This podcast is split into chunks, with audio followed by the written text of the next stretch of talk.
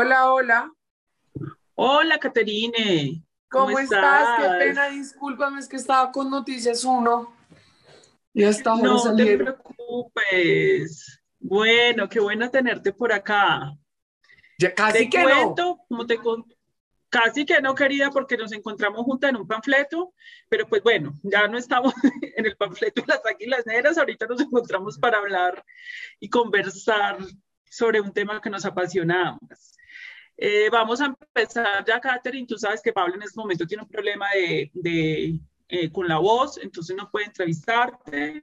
Entonces yo voy a tener el honor de hacerte esta entrevista.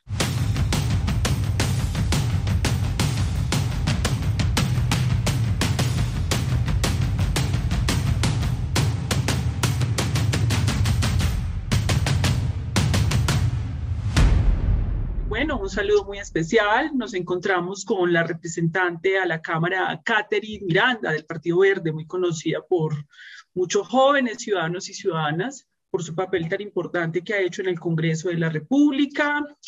Eh, nos encontramos en Palabras Mayores, donde ha sido cordialmente invitada. A Catherine la hemos conocido en los últimos días por sus debates de carácter frente al tema de la ministra de las TIC, a Winen, también frente al tema de la ley de garantías y le hemos conocido en sus posturas independientes frente al debate que se ha dado al interior del Partido Verde respecto a las candidaturas presidenciales y las opciones políticas de dicho partido. Un saludo muy especial, Catherine, y qué bueno tenerte en palabras mayores. Carolina, el placer es mío, de verdad, qué alegría. Hace muchísimo tiempo quería conocerte eh, de verdad eres un referente para nosotros las mujeres y para mí un honor estar contigo y claramente estar en palabras mayores. No, el honor es para nosotros, Catherine, y también para mí. Pero bueno, Catherine, queremos saber de ti y conocerte. Primero que todo, ¿quién es Catherine Miranda, según Catherine Miranda? Bueno, yo un poco me defino como una soñadora. Yo todo el tiempo ando como pensando eh, cómo mejorar las cosas, eh, cómo tratar de ser como mejor este país, cómo buscar alternativas, buscar opciones em, para que la gente desescalone la violencia. Soy mamá, soy politóloga, eh, soy nieta de una adorada abuelita que amo con toda mi alma. Em, pero en términos generales, soy realmente una soñadora. Yo creo que esto tiene solución, creo que todos podemos aportar a que este país pueda mejorar. Creo que, digamos, el país no es malo, que somos un país hermoso, el problema es que estamos mal enfocados esa inteligencia, una soñadora completa, a veces con un tono de voz bastante fuerte, que creo que me ha servido mucho para dar debates, para colocar la voz de las mujeres que a veces nos dicen que, que somos débiles, pues, colocar una voz en alto, fuerte, clara, eh, creo que en términos generales como esa soy yo y con todo el desorden de palabras también. Bueno, ¿y cómo fue que Catherine llegó a la política? ¿Cómo fue tu llegada ahí? Bueno, es una decisión que yo tomé hace muchísimos años, desde que tenía nueve años. Tomé la decisión de meterme en política. Toda mi familia es policía, está muy metido con con, con, las armas, todo esto. Yo soy víctima de la violencia, mi papá lo mataron cuando yo era muy chiquita y, y tomé la decisión de, en, mi casa todo el mundo es policía, o sea, desde mi bisabuelo, mis primos, mis tíos, mi mamá, todo el mundo es policía, todo el mundo es policía. Entonces, obviamente, eh, la vida es cíclica eh, y uno repite la historia de sus padres eh, la mayor parte de las veces. Entonces, pues obviamente yo o iba a ser policía o me iba a casar con un policía, pero para allá iba. Eh, como, como hemos sufrido tanta violencia, la década de los 90 fue muy dura para nuestra familia. Eh, yo estudiaba en un colegio de la policía, vivía en casas de la policía, digamos, yo me despertaba y era como mi general, mi mayor, mi, mi, mi, mi, mi. Eh, mi mamá tomó la decisión en ese momento de que me iba a alejar de lo que significaba eh, las armas, de lo que significaba la violencia, de lo que significaba, eh, digamos, muchas veces yo tenía mis primeros recuerdos, por ejemplo, los 24 o los 31, era que se sentaba toda mi familia en una mesa grandísima porque éramos muchos y la mayoría estaban uniformados y cuando se sentaban colocaban su arma sobre la mesa mientras almorzaban o mientras cenaban. Entonces, era en un momento en una mesa podían haber 10 armas sobre la mesa. Entonces, esa fue mi infancia. Eh, mi mamá muy sabiamente, y ella siendo policía, tomó la decisión de que me iba a sacar del colegio, de que me iba a sacar de todo ese ambiente, eh, para que yo tomara otros, otros rumos, para mostrarme una vida diferente a, a, lo que era tradicional en mi familia. Entonces, eh, cuando, se, cuando se murió mi papá había un tema de una venganza, había un tema de un rencor enorme en el corazón de todos, incluyéndome y yo aún siendo tan pequeña. Tú pasas como por un proceso de que ojalá se mueran, los quiero matar a todos, porque nos hacen este año tan enorme si mi papá era un buen ser humano? Y posteriormente ya es como cuando se te pasa la rabia, es cómo logro yo que esto no le pase a otras personas, a otros niños. Era muy doloroso, y con esto termino, cuando yo estudiaba en el colegio de la policía, cuando entraba el director de la policía a los salones de los niños, todos nos poníamos a llorar. Porque cada vez que entraba el, rector era porque se iba a llevar un niño porque habían matado a su papá o a su mamá. El rector no entraba para nada a los salones, pero si entraba el rector, era para sacar al niño a contarle, oiga, es que su papá se murió, entonces tenemos que llevarlo a tal lugar. Entonces yo tengo en la memoria cuando entró el rector por mí, o sea, ya había entrado por para algunos compañeros y el coco para nosotros, o sea, el rector era como el sinónimo de la muerte con su voz. De la mala noticia. sí, sí. De, de, la muerte, o sea, literal era como esa capucha y cuando entró por mí, para mí fue devastador, entonces por eso a los nueve años tomo la decisión más o menos de de intentar de que esto cambie, de que más niños no sufran lo que yo viví, demostrar que es posible vivir en paz, de que la resolución de conflictos se puede dar de, a través del diálogo, de que la violencia nunca va a ser un mecanismo válido para transformar las sociedades. Eh, entonces, por eso me metí en la política, por eso estudié ciencia política y desde muy chiquitica leía me gustaba, leía El Príncipe, leía eh, El Leviatán, eh, digamos, quería formarme eh, en cómo intentar transformar sociedades a partir del diálogo, cómo aceptar la diferencia y que eso enriquece las sociedades. Entonces, por eso estoy acá en la política, por eso Es una vocación que prácticamente cultivaste desde tu infancia y fue una determinación clara que tenías. O sea, una mujer que dijo, a sus nueve años, yo quiero es esto, y se mantuvo ahí. Qué interesante, qué bonito. Pero bueno, te ha ido bien, porque te cuento pues que revisando eh, tu hoja de vida como política y el proceso pues que recién empiezas, pues has tenido la oportunidad que siendo en la oposición te aprueben proyectos de ley, que eso es muy difícil en el Congreso de la República, eh, quisiéramos un poco que nos contaras cuál es, cómo ha sido eso de la aprobación de esos proyectos de ley, cómo ha sido esa experiencia que has tenido en el Congreso.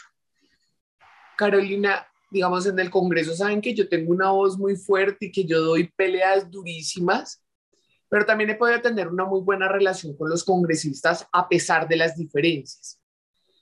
Y creo que a través del argumento o argumento viene, podemos construir en esa diferencia. Entonces, hay temas que son absolutamente, mm, digamos, que hay que tocar con pinzas, pero yo creo que en general a los colombianos es más lo que nos une. Entonces, a nosotros nos unen los temas de que, créeme que ningún partido político de izquierda, derecha, centro, azul, verde, morado, lo que sea, eh, acepta, por ejemplo, el acoso sexual callejero ningún partido quiere que los niños sean quemados en época de diciembre. Ningún partido político quiere eh, que los delitos sexuales prescriban, eh, digamos, los delitos sexuales cometidos en niños prescriban a determinado tiempo. Entonces, eh, he logrado en algunos, algunos, algunos proyectos de ley los he perdido, pero me han dado una tanda terrible. Pero he logrado hacer unos consensos en temas en los que nos encontramos todos. Y he tenido la fortuna de que mis proyectos de ley en su gran mayoría pasan por consenso.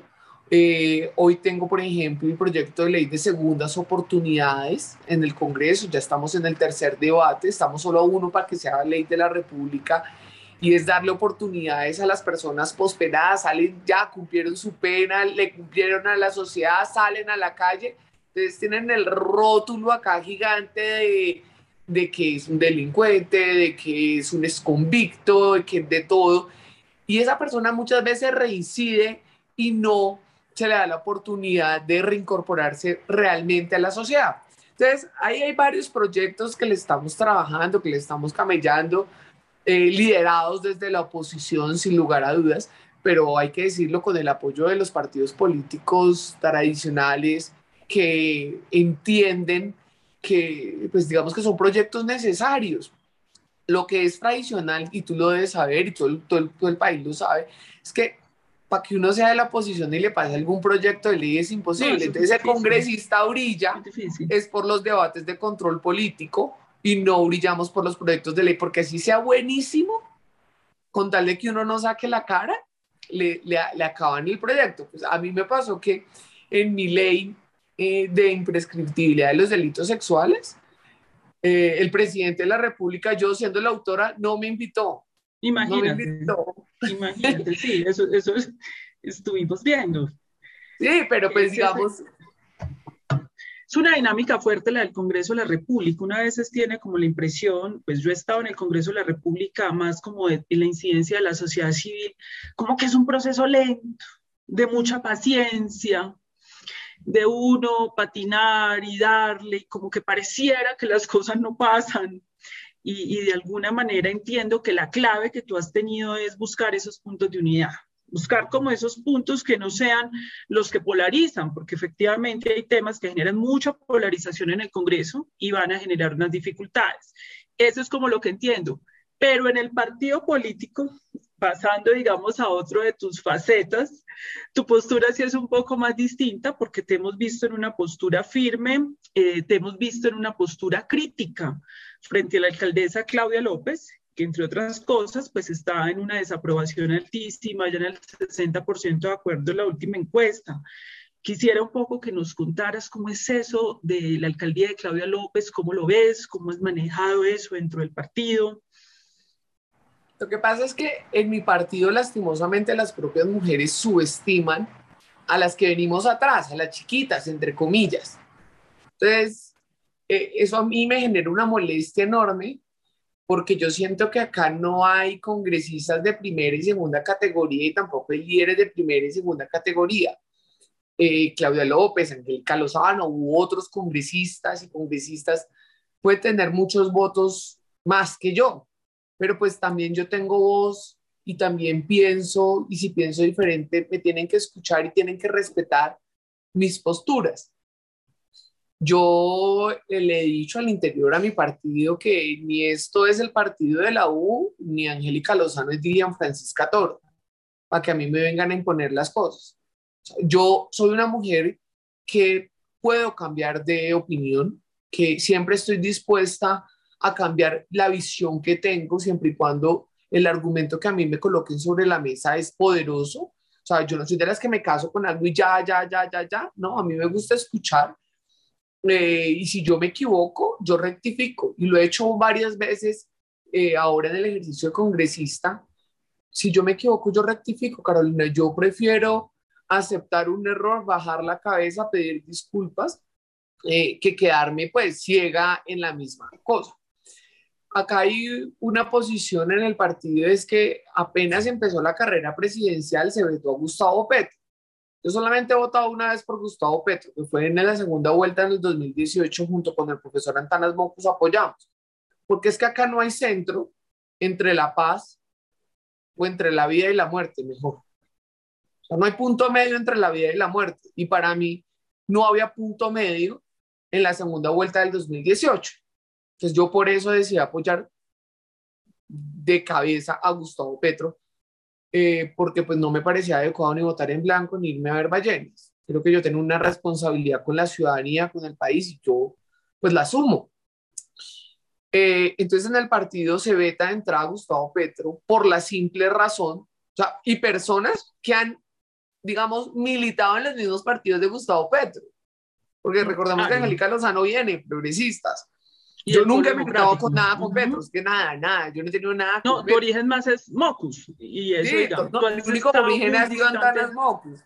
Em, y, cuál es la razón de ese veto? Eh, ¿qué, qué, qué, dicen en el partido que no, digamos, Petro? Mi, mi, lectura, mi lectura, mi lectura un poco desde afuera, sin conocer la realidad, la relación que pueden llegar a tener ellos dos, es eh, temas personales. Hay unos egos, hay unas mezquindades, eh, pero ya es de, de, de roce personal no es un tema programático, no es un tema de visión de país, no, es un tema personal que las ha llevado y han llevado a mi partido, que es lo que me duele, a que se veten personas sin ni siquiera entablar una conversación.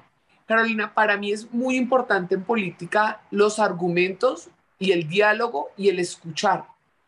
Es muy importante. Claro, claro fundamental. Y creo que, y creo que mi, mi, gran molestia no es si se veta Gustavo Petro, si que es coalición de la esperanza. Yo le he hecho campaña a Fajardo 20 veces y se la podría volver a hacer y se la puedo hacer a cualquiera de la coalición de la esperanza. Yo con eso no tengo ningún lío.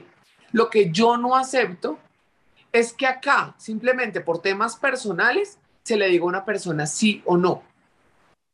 Y se lleve a toda una colectividad y se lleve casi a toda a un país a cometer un error. Sabes que eso no lo puedo creer. Y por eso me he parado firme en mi posición. O sea, que te digo que si me tengo que cargar la maleta a Gustavo Petro, se la cargo. Pero digamos, también se la puedo cargar a, a Fajardo, también se la puedo cargar a Galán. Yo, yo, no, yo no soy de esos egos, sino, o sea, todos tenemos momentos, todos tenemos situaciones.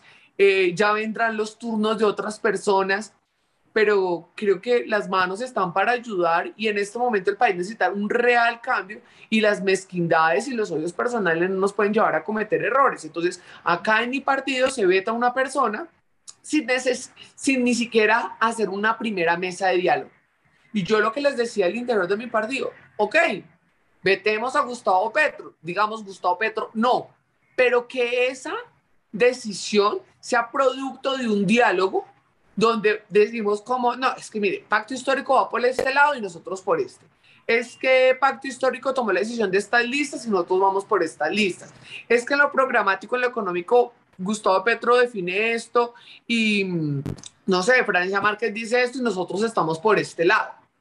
Pero argumento. Pero eso no, eso no se ve ahí, no se ve ahí. No se ha dado Pero también me llama, nunca se ha discutido eso, además me llama es que la no atención. se ha dado la posibilidad y ha sido mi pelea no hemos tenido la oportunidad, no hemos tenido la posibilidad, no nos hemos abierto a que nos sentemos en una mesa y escuchemos los argumentos y que se cierre la puerta de manera adecuada. Carolina, yo creo que muy posiblemente los dos proyectos vayan por diferente camino, pero acá lo, lo clave que nosotros vemos es que nunca se ha dado ese diálogo, nunca hemos tenido la oportunidad de sentarnos a decir por lo menos mira, es que tú vas por este lado, yo por este, pero entonces hagamos una competencia decente, leal, comprometámonos a una segunda vuelta sin importar el alternativo que llegue. Pero hoy me duele el alma cuando veo gente de mi partido pensando más en una, eh, no sé, digamos como en una mm, alianza con lo que significa el partido de la U con lo que significa el Partido Liberal que con los alternativos. A nosotros se nos está olvidando que es que estos tres años que llevamos en el Congreso dando las luchas más grandes de la vida, no, las luchas yo no las he dado con el Partido Liberal. No, las ha dado la moción de censura yo no la presenté, yo no la presenté con el Partido Liberal ni con el Partido de la U. Quienes estuvieron al lado mío apoyando, después del matoneo, de las amenazas de denuncia, de todo, fueron los alternativos. O sea, quien estaba con el combo de nosotros eran los alternativos. ¿Qué hizo el Partido Liberal y qué hizo el Partido de la U? Pues apoyar al gobierno nacional, salirse de la sesión, votar en contra de la moción de censura. Con esos es que nos queremos salir, con quienes han gobernado con Iván Duque, pues a mí me parece gravísimo eso, que hoy en día se esté pensando más en una alianza con lo que significa los partidos tradicionales, el clientelismo puro y duro de este país, que con los alternativos que hemos dado la lucha, que hemos estado en la calle defendiendo la protesta social, defendiendo la vida de la gente que está inconforme, la gente que no tiene ni qué comer. Y hoy nos parece más fácil salir a abrazarnos con Gaviria eh, que de verdad darnos la oportunidad de diálogo con, con quienes hemos construido todos estos años eso me duele en mi partido y por eso es que estoy peleando en mi partido. Pero veo que, pero tú me estás comentando algo que desde lo que yo veo desde afuera entiendo que el partido, la postura minoritaria que la representaban ustedes respecto a una postura democrática para tomar una decisión sin vetos y un acuerdo amplio del centro y de la izquierda sin vetos, entiendo que fue la que ganó en una encuesta que recientemente hizo el Partido Verde, donde inclusive la militancia y la base del Partido Verde opta más fácil por votar por Gustavo Petro que por Sergio Fajardo. Eh, ¿Cómo se va a dirimir eso? ¿Y cuál es la postura ahí que vas a adoptar como en esa disyuntiva que tienen? Bueno, digamos, yo eh, lo que estaba pidiendo precisamente era que la gente, que las bases hablaran, que la ciudadanía hablara, eh, y ahí sí yo me repliego si la ciudadanía dice, o sea, la ciudadanía es la que manda finalmente.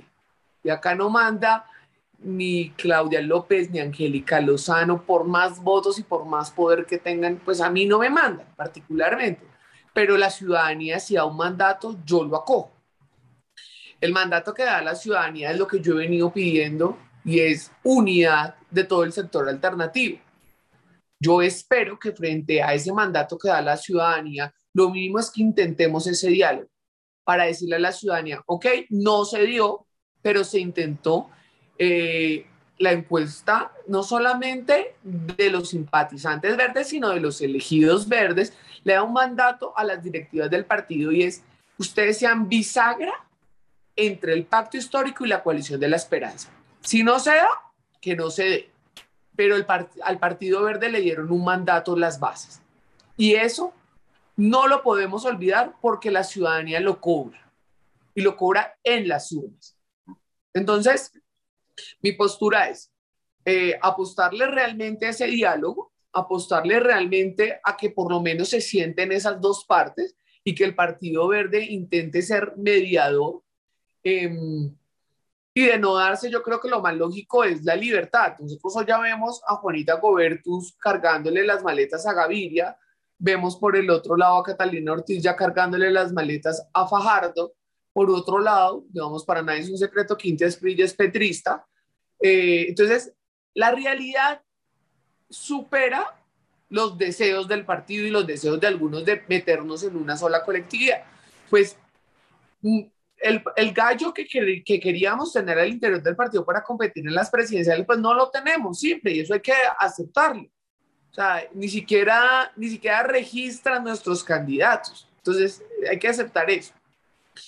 Eh, y ante la realidad de que ya las toldas, eh, por ejemplo, Lucía Bastida ya está con Peñalosa, pues aceptemos la realidad. Y lo mejor es dejar en libertad. dejar en libertad. Pero en esa bisagra que tú planteas que el verde debería ser, o por lo menos una persona como tú, entre el pacto histórico y la coalición de la esperanza, ¿cuáles serían esos puntos de acuerdo? Es decir, porque tú ahorita me decías, bueno, en el Congreso de la República yo he tenido la habilidad un poco de poder encontrarnos puntos donde nadie va a decir que no. ¿Cuáles crees tú que podrían ser esos puntos? Porque es que el problema, Catherine, es que uno ve que en el centro, pues uno no, no alcanza a imaginar todavía qué es el centro en términos programáticos, cuál es la propuesta, eso qué significa, porque es absolutamente insuficiente para la crisis del país decir que el centro es la oposición a los dos extremos. ¿Qué es? Igualar al proyecto político uribista con un proyecto político que está en la oposición y que ha estado en la oposición con el verde, pues me parece un desabrupto, me parece que no corresponde a una realidad. Entonces, ¿tú qué pensarías que cuáles podrían ser esos puntos? Bueno, digamos, yo creo que el mundo ideal, obviamente, es la consulta grande, con todos los alternativos, todos los que hemos sido oposición al gobierno de Iván Duque. Oposición eh, el propio Fajardo cabe ahí, el propio Galán, eh, hay, con sus matices y todo, pero todos cabemos ahí. Que eso no se dé, lo mínimo, lo mínimo, lo mínimo es que en segunda vuelta absolutamente todos los alternativos decidan apoyar decididamente al candidato que pase a segunda vuelta. Eso es un inamovible. O sea, yo creo que ahí nos tenemos que encontrar todos. No es si me gusta o no me gusta Galán, Petro, Fajardo, el que sea. O sea, es que es, puta, ya nos pasó en el 2018. O sea, no podemos repetir la historia eh, de pensar en un voto en blanco, de pensar que eh, es que no me cae bien, es que me miro mal, es que en el 2000 dijo, en el 2010 dijo eso de mí. Que ellas me estaban atacando en redes sociales y sacaron un trino viejo donde Petro me atacaba y que yo como había sido capaz de apoyarlo en el 2018. O sea, a mí, yo con Petro he tenido diferencias y diferencias grandes, Carolina. Pero entiendo que por encima de mis diferencias, de mi ego, de mi, a veces como de, como de esas peleas que uno tiene y de esa animadversión por otra persona, está un país yo soy Pero imagínate uno tomando decisiones políticas por discusiones de Twitter. Es que, a ver, yo entiendo que el Twitter es un medio de comunicación importante, pero no es la política, no es el país. Y tú no puedes decir que si entonces un seguidor de tal candidato te insultó, entonces ya vas a echar un programa, una ah, discusión. En eso estamos, Carolina, y es ridículo que digan, no, es que por Twitter me dijeron que es que yo no sé qué, es que me dijeron, o sea, es, son unas discusiones absolutamente bizantinas. Y yo sí siento que acá tiene que haber un compromiso y sino que haya un castigo duro, duro en, en las urnas a los alternativos que no estén dispuestos a ir en segunda vuelta unidos. O sea, para mí... Catherine, ¿tú crees que vamos a repetir, te hago esta pregunta que es que a mí me preocupa también mucho y es la preocupación que veo en ti. ¿Tú crees que en el 2022 nos podría volver a pasar lo mismo o cómo ves tú ese panorama? Lo que nos pasó en el 2018 fue un aprendizaje, no solamente para los políticos, sino para los ciudadanos. Eh, y claro que hay miedos en torno a, todo el mundo. Digamos, eh, todos generamos esperanzas y todos generamos miedos y es normal. Pero lo que sucedió en el gobierno del presidente Duque ha sido una cachetada que nos despertó a todo un país. Es por eso que yo siento que la ciudadanía está hoy en día en las calles. Los pelados son de una fortaleza que yo me asombro muchísimo y es, saben que los están matando, saben los pelados que pueden perder ojos, saben que acá no hay justicia y aún así están en las calles resistiendo. Entonces, esto, esto es un llamado muy grande. Adicionalmente, eh, en este periodo fue que Uribe fue judicializado, en este periodo fue que, digamos, se demostró las violaciones de derechos humanos en el marco de las protestas, se demostró cómo la plata para en bolsillos de, grandes corruptos y no en la mesa de los pobres de este país. Entonces, eh, puede que los políticos no hayan aprendido la lección por su ego. Lo que pasa es que un gramo de poder son 10 gramos de, de, de de ego, de prepotencia en este país. Pero siento que, que el país está despertando, Carolina y eso no lo va a cambiar nadie. ¿Por qué crees que está ganando, ganando Gustavo Petro al interior del Partido Verde y el Partido Verde nunca le ha hecho campaña a, a Petro? O sea, si tú ves, lleva al Partido Verde un año en campaña con la coalición de la esperanza. un año aquí, allá, en eventos, de todo, y sale la encuesta y en todas va a repetir. Esto es un mensaje muy grande al interior del Partido Verde y es que no, y no lo quieren escuchar por los egos. Entonces, eh, si no lo escuchan, si toman malas decisiones, allá ellos. Yo cumplo mi deber de dar la pelea hasta el final, perdón, una ambulancia, de dar la pelea hasta el final y, y pues de, de hacer lo que creo que es correcto, sin cálculos políticos, sin pensar en mezquindades, sin egos, sin nada, sino simplemente creo, haciendo creo que lo que es lo obvio. Lo mejor para el país, definitivamente. pero lo obvio, Carolina. Hay un asunto, yo había visto una entrevista tuya sobre Alejandro Gaviria, donde tú decías que lo admirabas, pero eh, que te parecía que de pronto era un académico que estaba un poco distante del país. Sin embargo, pues Alejandro se lanzó recientemente. Yo debo reconocer que yo tengo unas contradicciones bastante profundas eh, con él, pues por su gestión fundamentalmente en la cartera de salud. No tiene que ver nada con, que, con su persona, ni mucho menos. Pero ¿qué, ¿qué posición tienes tú hoy frente a Alejandro Gaviria? Ahora de pronto que lo has visto ya en acción como candidato. Carolina, yo te confieso algo y se lo voy a confesar acá. Y es que yo no sé, tengo Dios, a mí me cuida mucho y es un ángel que a mí me salva. Eh, y la ciudadanía, yo escucho mucho a la ciudadanía, escucho muchísimo a la ciudadanía. Y al ver el panorama que teníamos, eh, no solamente al interior del partido, sino en general de los candidatos presidenciales, sin conocer a Gaviria, simplemente con los discursos, sin que se lanzara la arena política, pues yo decía que me parece un candidato absolutamente interesante. Eh, por ejemplo, yo a Fajardo lo conozco, lo conozco hace muchos años, yo le conozco eh, lo bueno, lo malo, lo feo, lo bonito, todo. Eh, sé Fajardo hasta dónde llega, sé los principios de Fajardo, sé que Fajardo no quiere con Petro, o sea, conozco a Fajardo eh, por eso para mí no es sorpresa que Fajardo diga que ni a la esquina con Gaviria, ni a la esquina con la, con la U.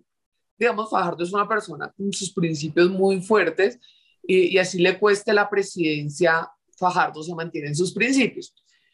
Eh, sin conocer a Gaviria, yo decía, este debe ser el, del mismo talante de Fajardo, pero, pero ahora nuevo, eh, nuevo aire, Escoba pero Nueva. Fue seis años ministro de Salud, no es un nuevo aire. Sí, claro, no, no, no, pero digamos, en términos generales, solo con los, digamos, con sus embarradas, obviamente, y las críticas, yo también tengo varias críticas frente a todo el tema, eh, frente a su paso por la cartera de salud.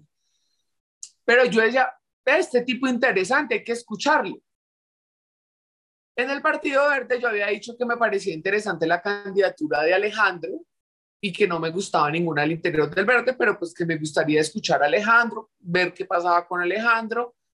Eh, eh, estábamos cuadrando supuestamente para sentarnos con Alejandro, entonces me llamaron en el partido un día y me dijeron, no, que Alejandro se va a lanzar. Catherine, sal y lo apoyas. Juanita va a salir, entonces sal tú también y lo apoyas, no sé qué, la, la. Y yo dije como, no, yo me voy a dar un tiempo para escucharlo para entender su candidatura, para conocer sus propuestas. O sea, no voy a salir a apoyar ningún candidato del cual no esté completamente convencida de que es el presidente que necesita este país.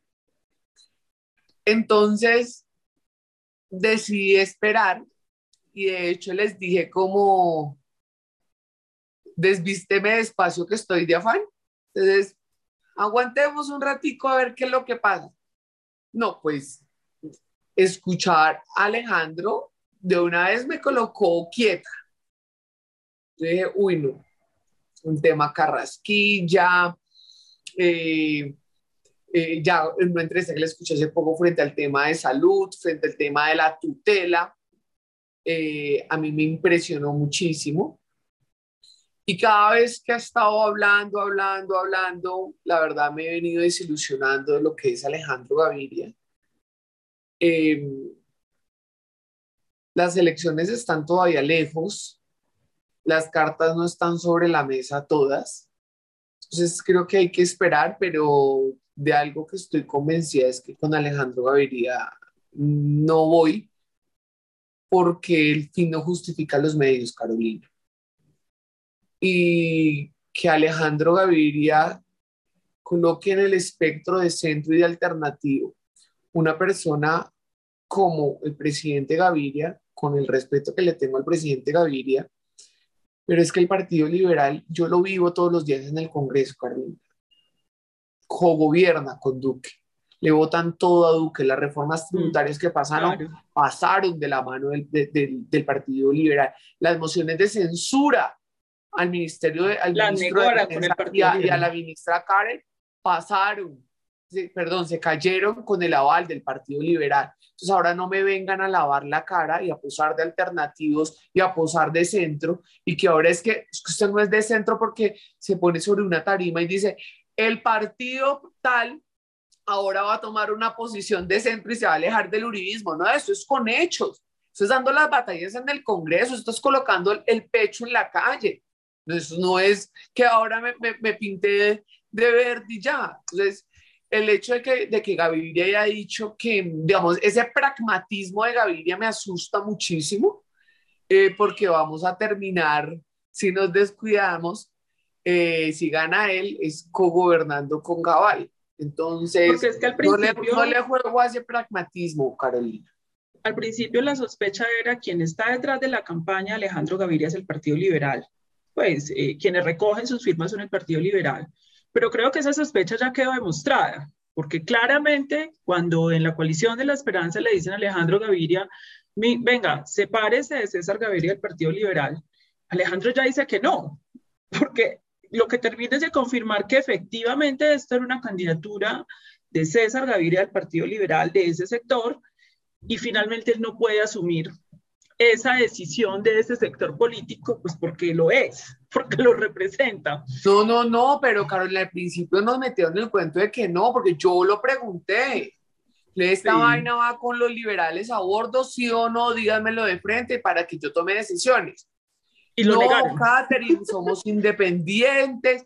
Hay uno que otro liberal que es bueno, que yo acepto, que van a apoyar la candidatura, pero no es el grueso del Partido Liberal, no es la maquinaria. Es el gavirismo, solamente el gavirismo del Partido Liberal. Pero no, a mí me dijeron eso. Entonces yo dije, ah, bueno, yo bien ingenua, yo, ah, bueno, chévere, por fortuna no hice lo que querían que yo hiciera. Que el primer día que salió eh, Gaviria, pues yo salir a apoyar a Gaviria. Yo dije, hay que tomarse un tiempo, hay que escuchar más, hay que entender más. Y con la postura que ha tomado em, y con la postura que tomó frente a la propia coalición de la esperanza de que no va porque es que no le aceptan al presidente Gaviria, pues yo digo, oiga, menos mal, yo no terminé eh, y yo no estoy apoyando una candidatura tan pragmática que acepta que el fin justifica los medios, digamos, además es que, ¿sabes que Yo veo todo el mundo en contra de Petro. Eso es lo que yo veo. O sea, acá no importa quién sea, con tal de que nos suba Petro. O sea, el pragmatismo eh, está tocando unos puntos, el tema de la ley de garantías, o sea, el miedo que tienen los tradicionales es enorme. Tanto así Dilian Francisca ahora que es de centro y ahora el presidente Gaviria de alternativo. O sea, mañana el presidente Uribe sale a decir que también es alternativo y, completamos esa coalición de centro tan bonita. Y la cofradía de Dilian Francisca con Catherine Ibargüen, que a mí me impresionó demasiado, porque es la manera también como estos sectores proestablecimientos patriarcales maquillan el feminismo, se disfrazan de feminismo interseccional a través de una mujer afro y una mujer deportista, pues para decir, nosotros respaldamos a las mujeres y aquí hay una mujer, o sea, eso es una cosa, eh, digamos que ese centro político, ya hay mucha gente que es del centro político y todo el mundo se disfraza allí. Sí, pero digamos, digamos ahí, sí, ahí sí difiere un poquito contigo frente al tema, lo que significa la mujer en el partido de la U eh, eh, que he podido estar cercano a ese partido, entender la dinámica, escuchar a las congresistas, eh, allá no, tú no ves un machismo. En el partido de la U no, porque es que Ilian Francisca es la baronesa. Eh, y, y, hay, y, las congresistas, eh, los congresistas como más importantes de la bancada son mujeres. Una Marta Villalba, una... Pero ¿cuáles son los proyectos de ley que apoyan a esas mujeres en el Congreso? No, hay varios, hay varios en términos de emprendimiento, digamos, han hecho algunas cosas buenas de en torno a, por ejemplo, sobre todo Marta Villalba es una defensora durísima de las mujeres y ha sacado varios proyectos eh, de emprendimiento y sobre todo ahorita en la pandemia sacó uno bueno que pasó por la comisión tercera que es en la que yo estoy muy bueno. Pero, te pregunto una cosa, el defender el, modelo uribista, eh, porque el partido de la U juega con el modelo uribista, defender el modelo uribista es defender a las mujeres, un modelo de exclusión. No, pero además, Carolina, o sea, pero ¿sabes qué me pareció un poco?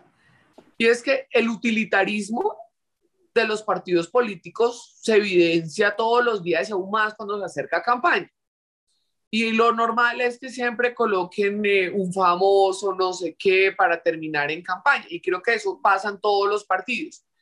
Lo que me molesta a mí es cómo las redes sociales y cómo la ciudadanía ha, infantalizado a Catherine Ibargo.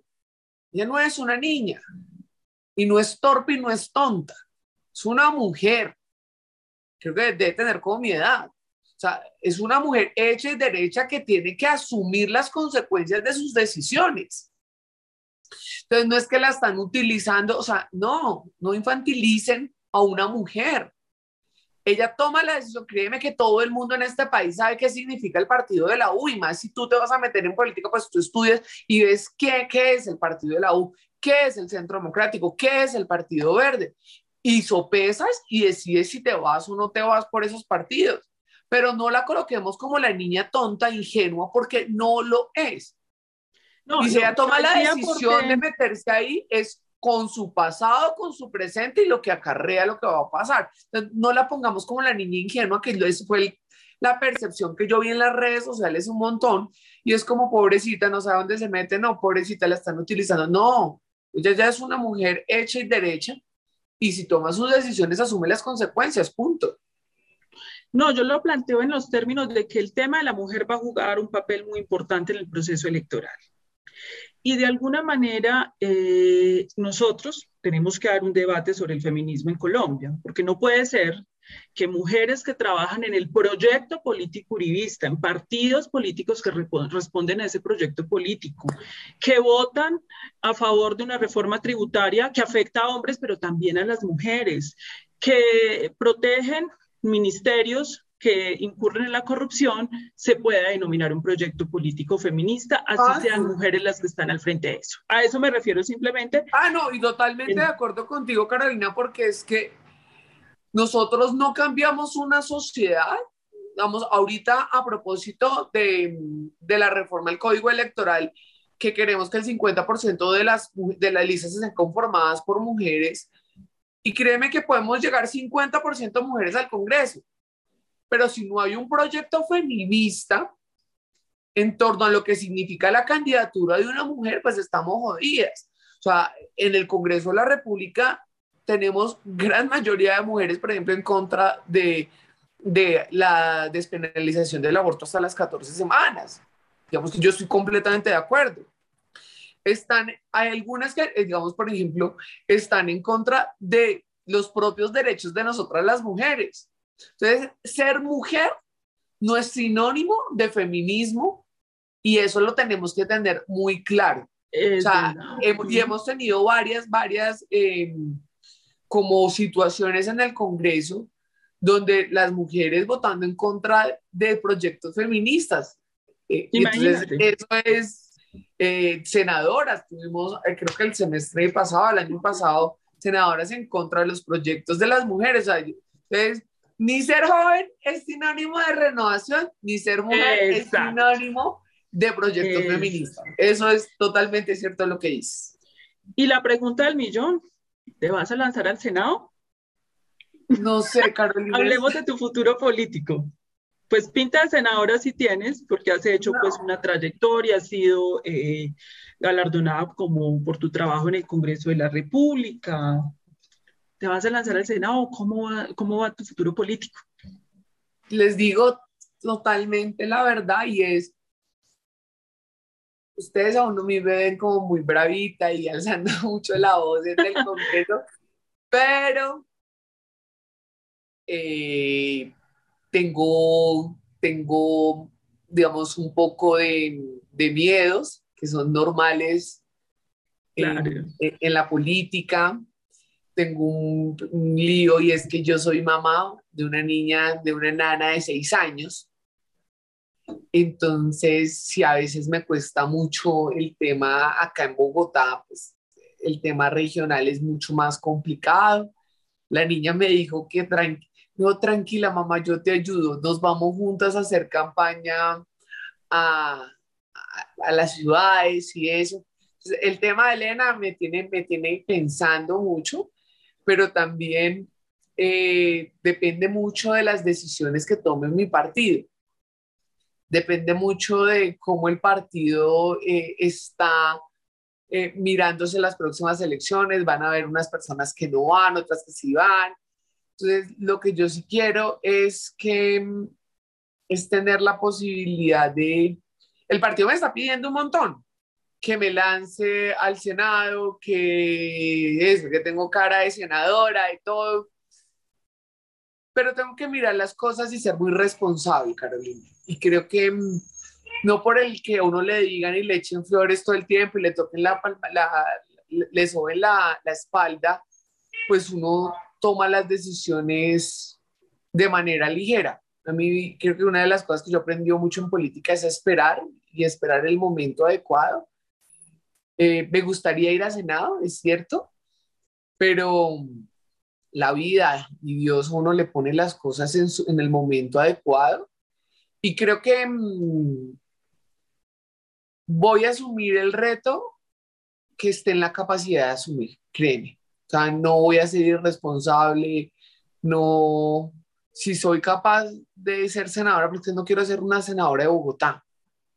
Quiero ser una senadora, así como el trabajo que yo hago en Bogotá, si me lanzo al Senado lo quiero hacer en la calle y no solo para campaña, sino si estoy en la capacidad de irme cuatro años a camellar, digamos, por lo que necesita el país y es en todo el país. Entonces, si soy capaz de hacer eso, si, si asumo yo el compromiso de Catherine, eres capaz de estar fines de semana, yéndote para tal lugar, eh, camellando entre semana. Si, si asumo esa posibilidad, si asumo ese reto, pues me lanzo al Senado. Si no, pues me dan otro tiempito en la Cámara.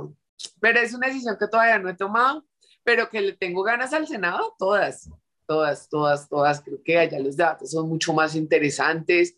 Eh, Creo que en el Senado tenemos, podemos tener una voz más fuerte.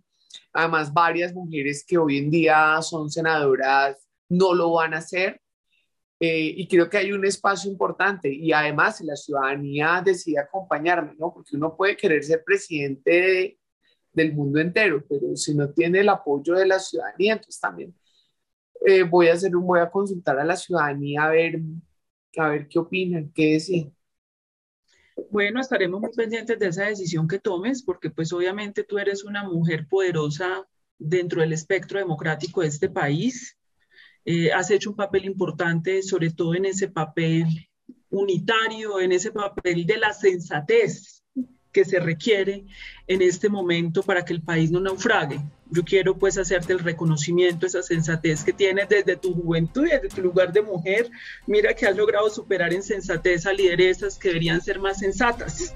En el momento en que nos toca escoger si seguir, si Colombia sigue por el despeñadero, por esta crisis que ha generado el actual proyecto político que gobierna, o si sacamos a Colombia de esto y empezamos a hacer una transición democrática que requiere la más amplia unidad.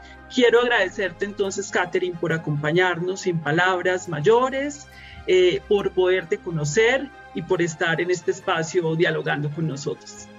No, ustedes, de verdad, muchísimas gracias a los que nos están viendo.